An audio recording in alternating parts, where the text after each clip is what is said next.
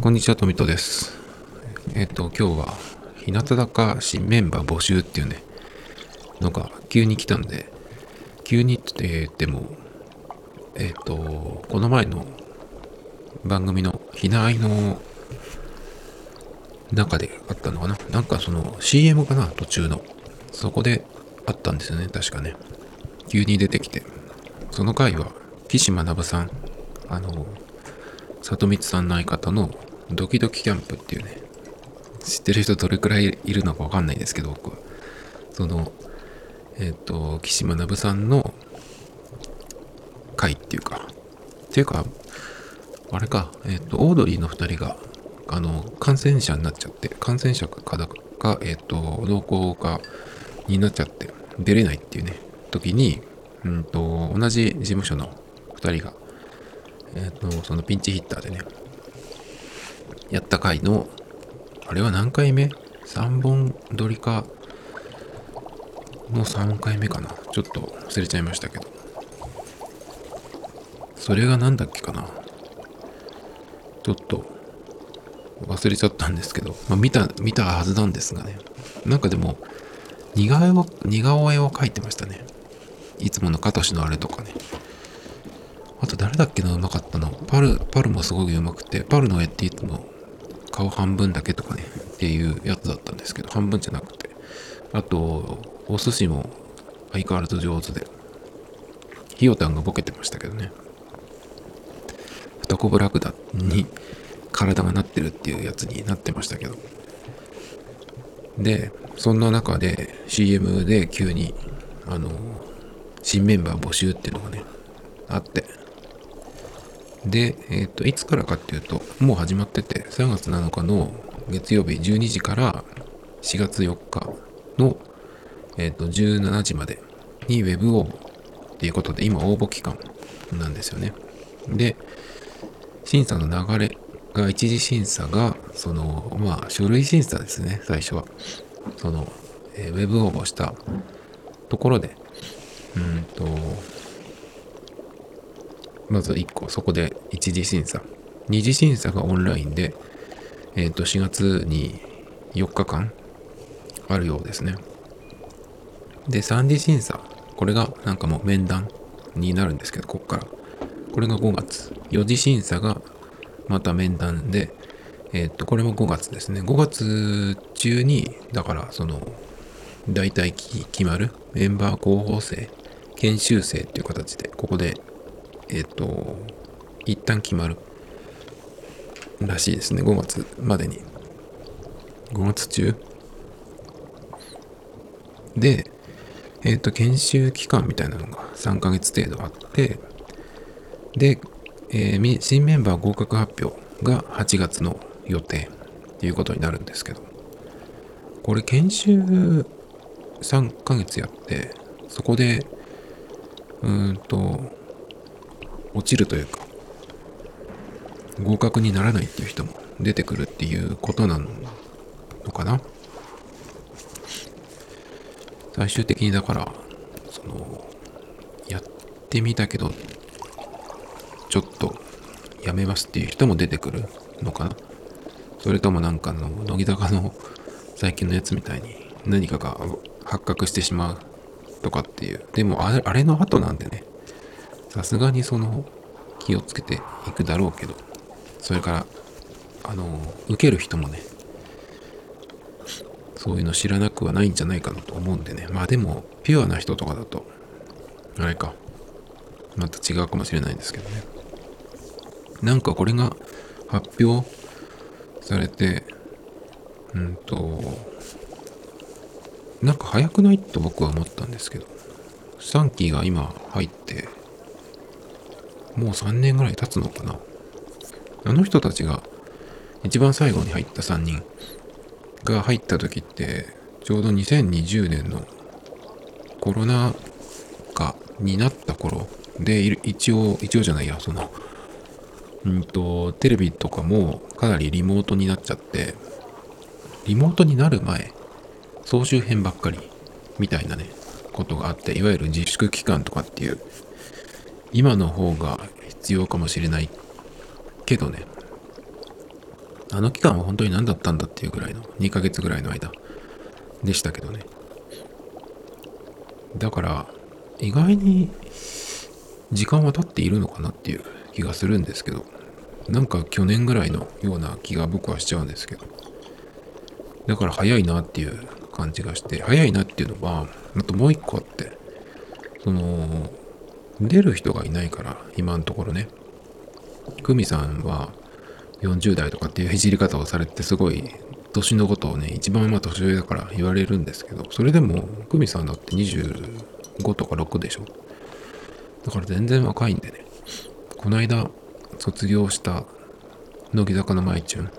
新内さんは30になったところで卒業してましたね。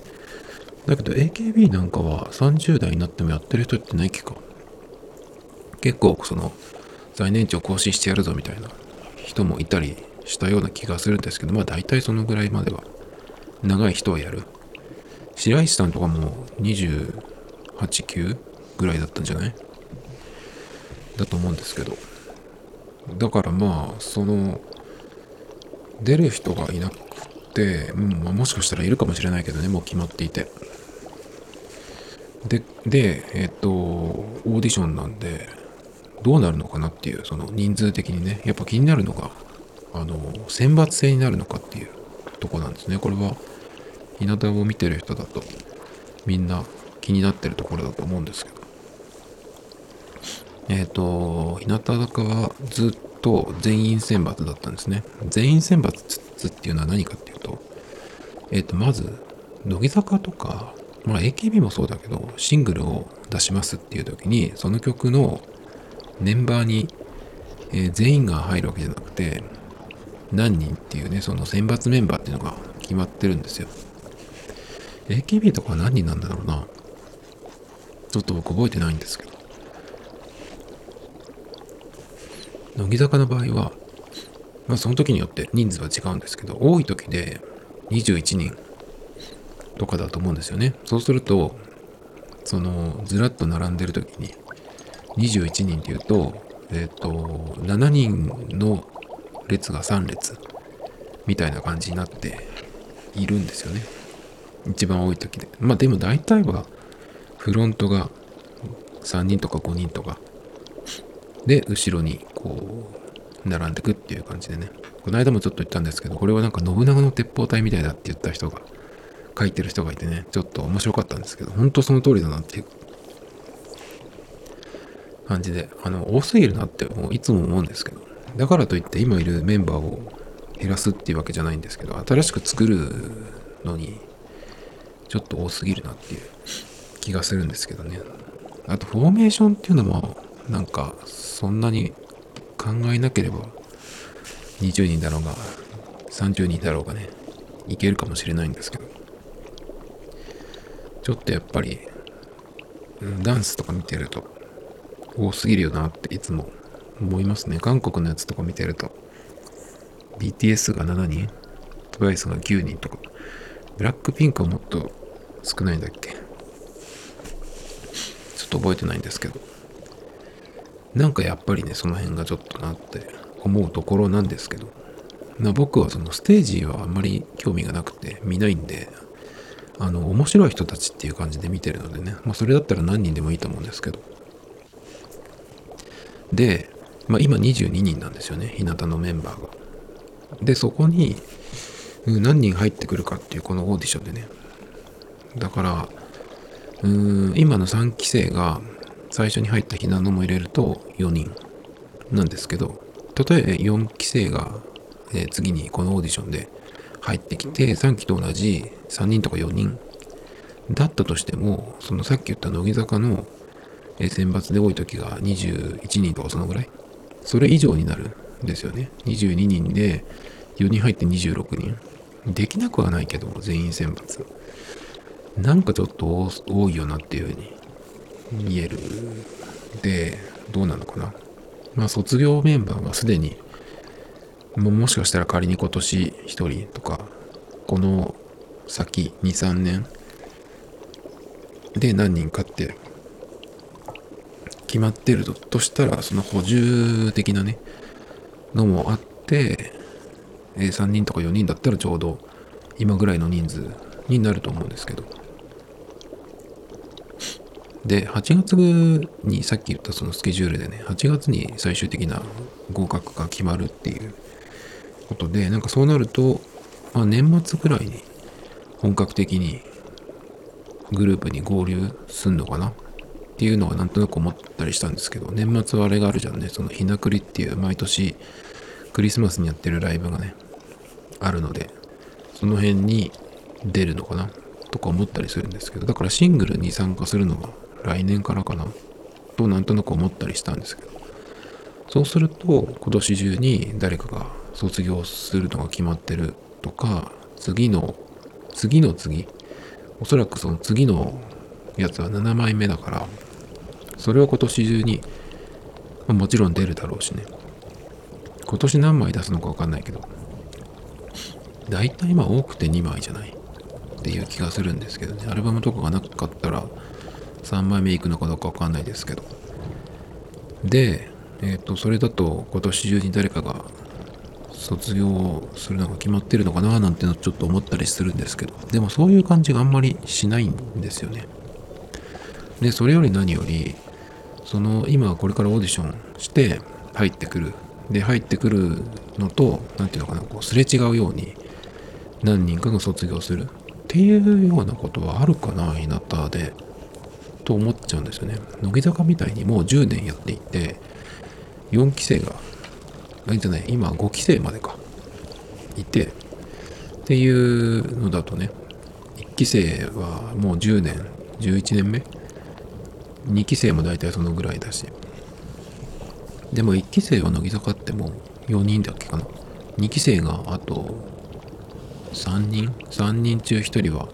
もう卒業発表してるんですけど、まあ、だからそういうグループだと次に誰が卒業するのかなみたいなのが常に話題というかあるんですけど。日向の場合はなんかそういう感じはまだないんじゃないと思ってるんでそういう雰囲気があんまりしない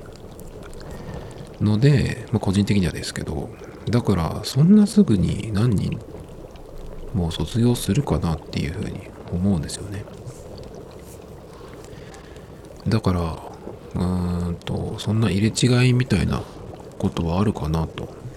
思ってね。ますます何人入るのかちょっと予想がつかないんですけど。でもあのオーディションってあ今回のオーディション。前回の3期生の場合っていうのは坂道グループ合同オーディションっていうのだったんですよ。でえっ、と合同オーディションなんでまあとりあえずオーディションにその応募してきた人たちの中からえっ、とどこのグループに行くっていう風にね配属される。それが今の乃木の4期と桜の2期とえっ、と日向の場合はひなの1人ですね。でその後に、えーそこに配属にならなかった人たちが研修生っていう感じでえっ、と残っていてその後どのくらい後かな？1年とか経った？わかんないけどそんな経ってないのかな？それから今のその新乃木だと新4期新2期新3期っていう感じね日向の。パルとマリーと三國さんですか？ですね。その3人が入ったっていう形なんで結構な人数が、えー、と合格した人だけでもいっぱいいるんですよ。でえっ、と今回その日向のオーディションやるよっていうのね。結構まあ大々的にっていうか大々的にっていう風にはこちらは見えるけど募集する側はどうなのかわかんないですがね。だけどそれがどのくらい応募があるかわかんないけどこの募集で4人とかってことあるのかなっていうふうに思うんですよね。合同オーディションでえっ、と配属になったのが日向の場合は最終的に3期生は4人。だったんですけど合同じゃなくて日向だけのオーディションなんで4人とか3人とかってことはあるのかなっていう気がするんですよね。10人前後入る方が普通な気がするんで10人うん10人くらい？10人超えはないかなとか思ったりするんですけど。だからそのぐらい結構入る方が普通な気がなんとなくするんですよね。乃木坂の4期とかそのぐらいの人数が入る方がこの単独オーディションね。そのぐらい入るんじゃないっていうその最初にえっとひらがなの1期とかひらがなの2期が入ってきたぐらいの人数がどっと入るのかなっていう気がするんですよね。なんとなく34人ってことはないんじゃないっていうふうに気がしちゃうんですけど。そうするとやっぱりじゃあ選抜制になるのかっていうところが気になってくるんですね。でじゃあ仮に10人入ったとしてそうするとえっ、ー、ともしも誰も卒業生が出出なければ32人。32人全員選抜ってことはないと思うんでそうするとうんと乃木みたいな2チーム制アンダーアンダーっていう言い方は良くないねってこの間どっかにで読んでそれはその通りだなと思ってね。なんかもうちょっとなかったのかっていう気がするんですけど。だからそういうアンダーみたいなその優劣をつけるんじゃなくてうん2チーム制でやるとかね。新しいなんか形ができるんだったら10人とか入っても面白いのかなと思うんですけど。でもよくよく考えると2チームだと比べる比べられるだけな気がするんですね。どっちが売れてるとかさ。それだったら3チームにしてそれでこう1チーム10人前後でやる。10人前後だと結構その曲の振り付けとかも変わってくるんじゃないっていう気がするんですよね。さっき僕 TWICE が9人って言ったんですけどそのぐらいだったらギリギリちゃんとできるんじゃない？っていう気がするんですけど。っていうようなねそのなんか新しいアイデアがあってのえっ、ー、と新入生って言わないか。その4期募集。でえっ、ー、と乃木坂みたいな選抜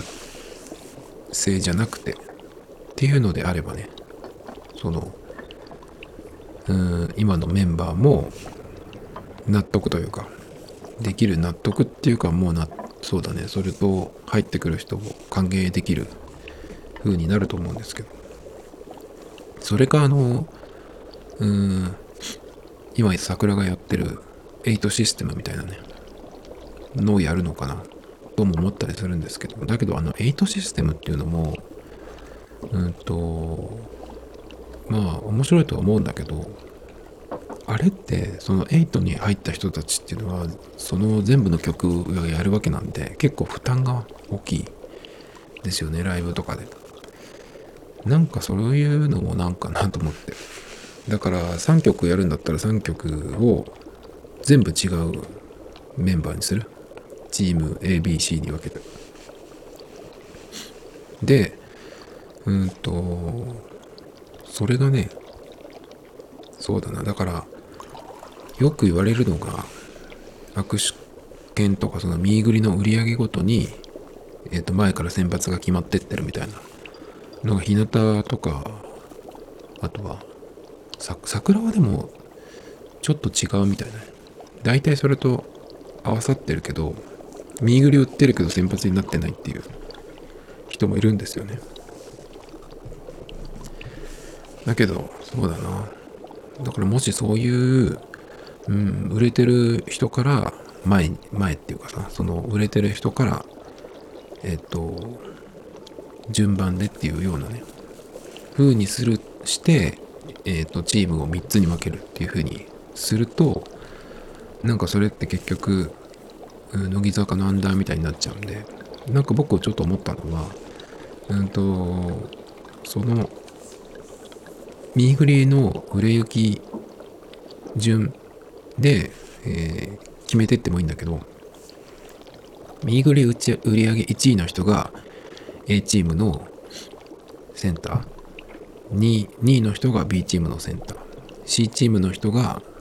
えっ、ー、と、あ3位の人が C チームのセンターっていう風にするとするじゃないですか。そしたら、売上順っていう風にすると、普通だったら A チームが売上順にこうトップの人から何人っていう風になるんですけど、そうじゃなくて、こう、交互に入れていく。A、B、C、3チームあるとしたら、今言ったように、A チームに1位の人、B チームに2位の人、C チームに3位の人。で、4位の人が A チームに入る。っていう感じで。それだとどうなのかな？ばらけるのかな？うまく。それか C チームに4位の人とか入れる？みたいな感じ？まあそんなにきっちりじゃなくてもいいけど。まあ大体そんな感じになってるっていう風にすれば、3チームのチーム分けとして、えっ、と、割とバランスよくいく。で、まああとはその曲とか、その時の、なんだろうな、何か出てればそこで一緒にドラマとかなんとかやってるっていう人が同じチームになったりとかね。なんかそういうのもいいんじゃないかなっていう気がするんですけど、それだったら、その、このオーディションで10人くらい入っても、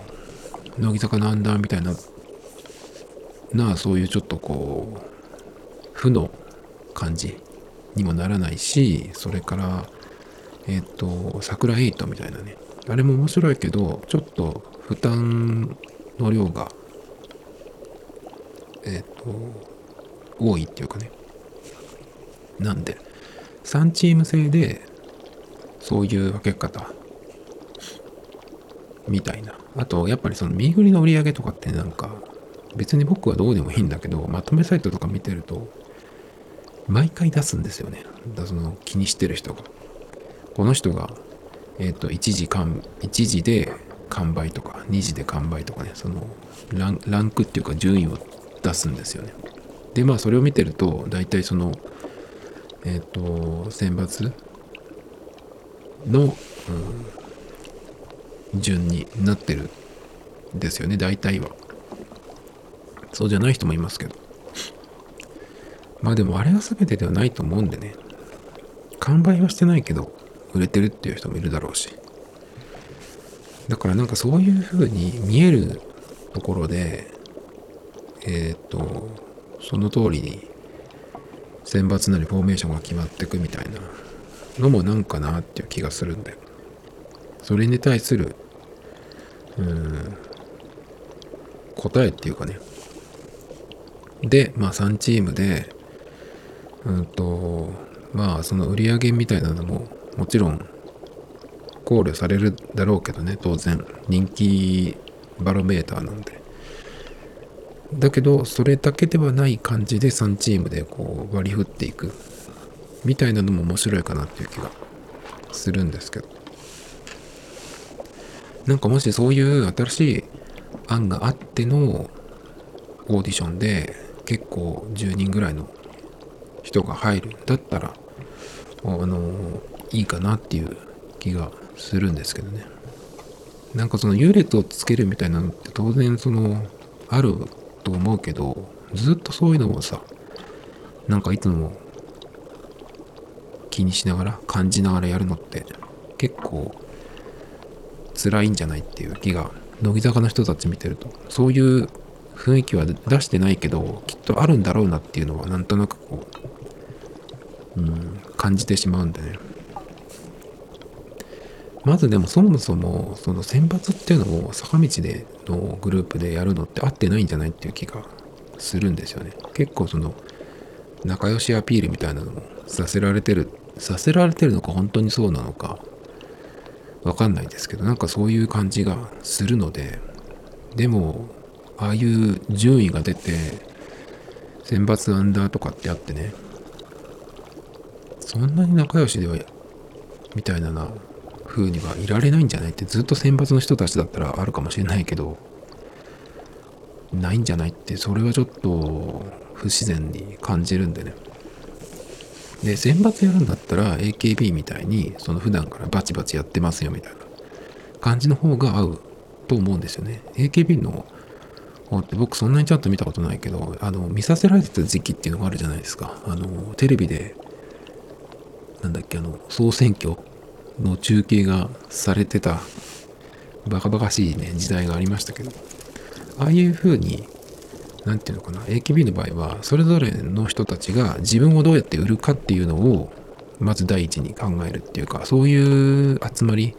だと思うんですよね。だから AKB っていうショッピングモールがあって、メンバーの人たちは各テナントっていうかね、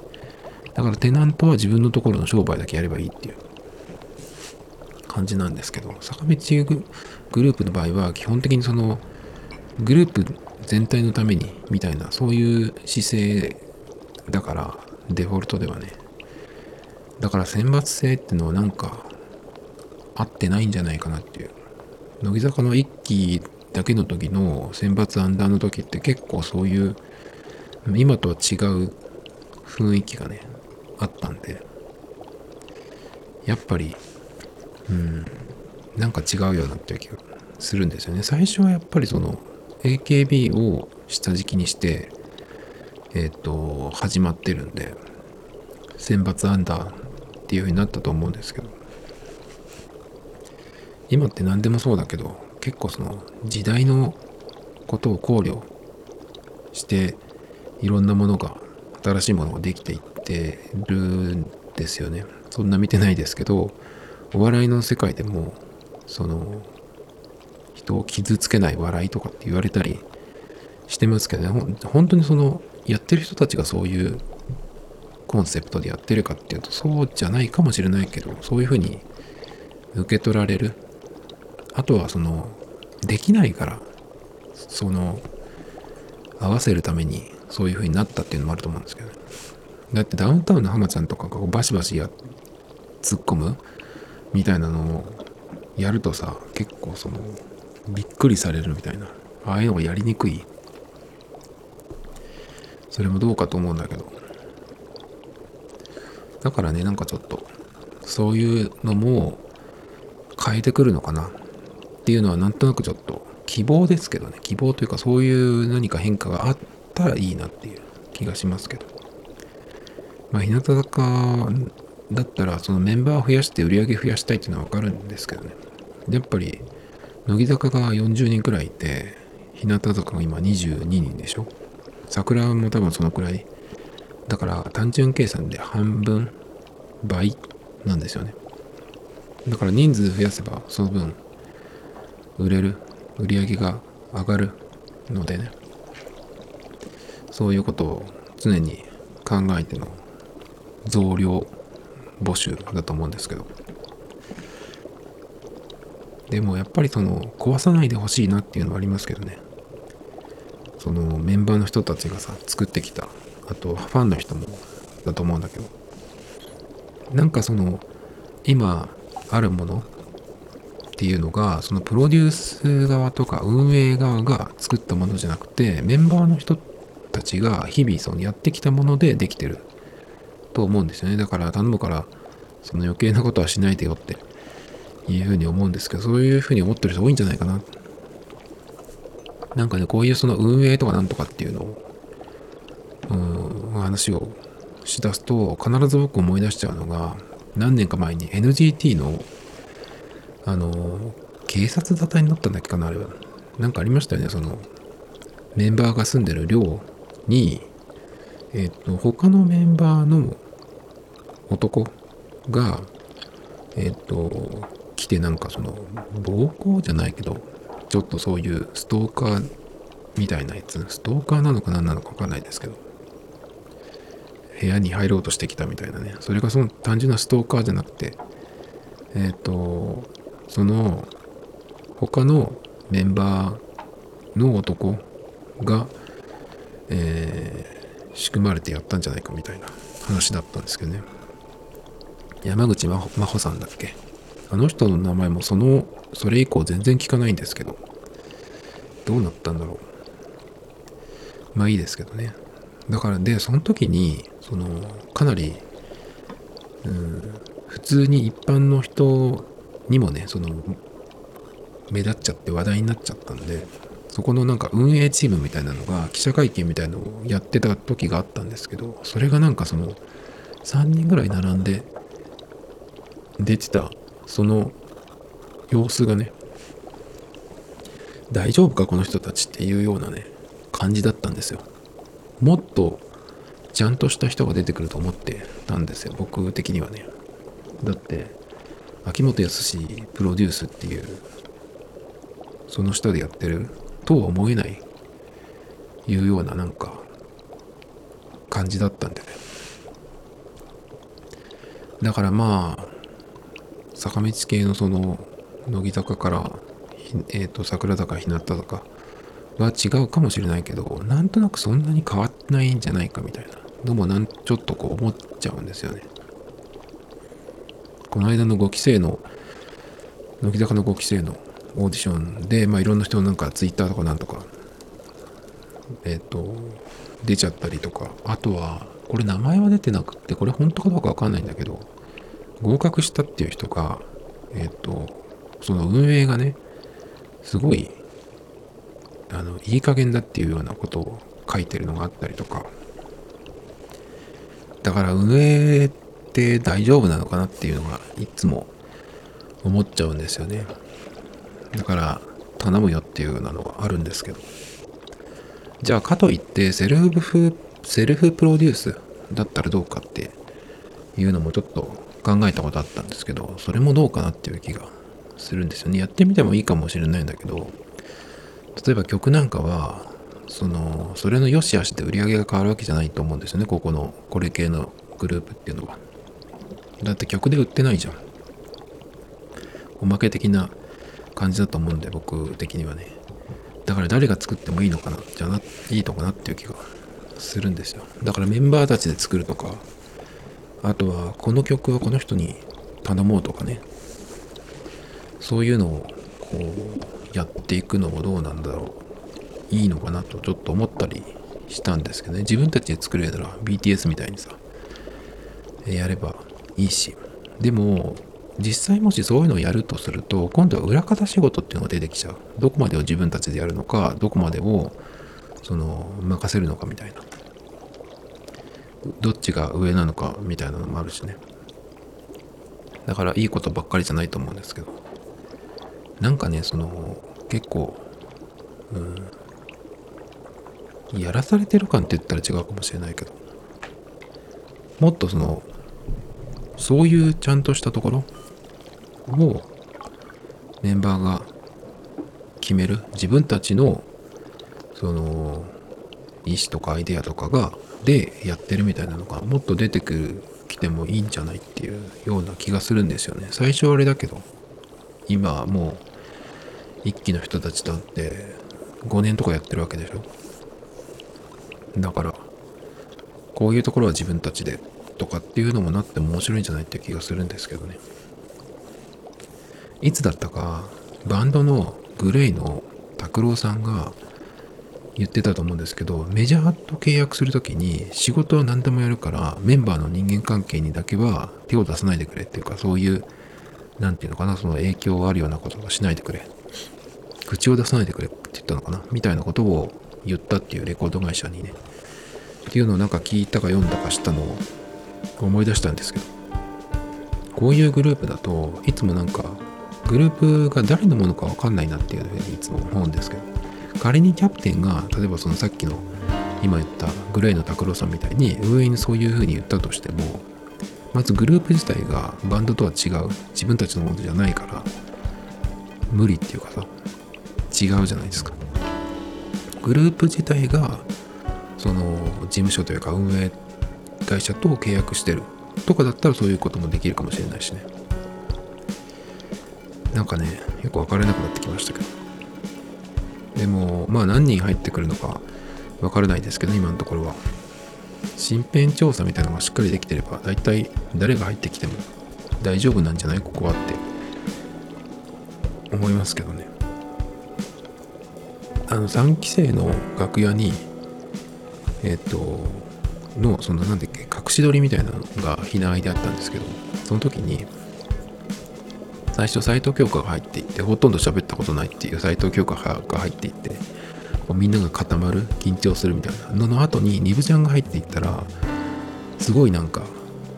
馴染んでっていうか普通だったんですね。明るかったんですよ。だからそういうニブちゃんみたいな人がいるもういるしね。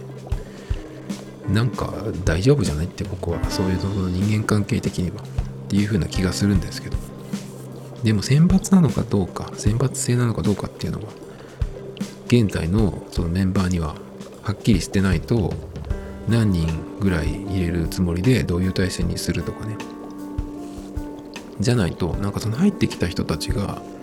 歓迎されないとかわいそうだなっていう気がするんですよね。そうするとメンバーは別にさその新しい人が入ってきたからって言ってその歓迎してないみたいな感じは出すわけないけど乃木とかもそうだけどね。でも実際わかんないじゃん。そういうのってなんかうんどっかで出ちゃうというかね。でもあってそれだとちょっとお互いによ何て言うのかなかわいそうっていうかね。あとファンの人もさ前からのメンバーを応援してる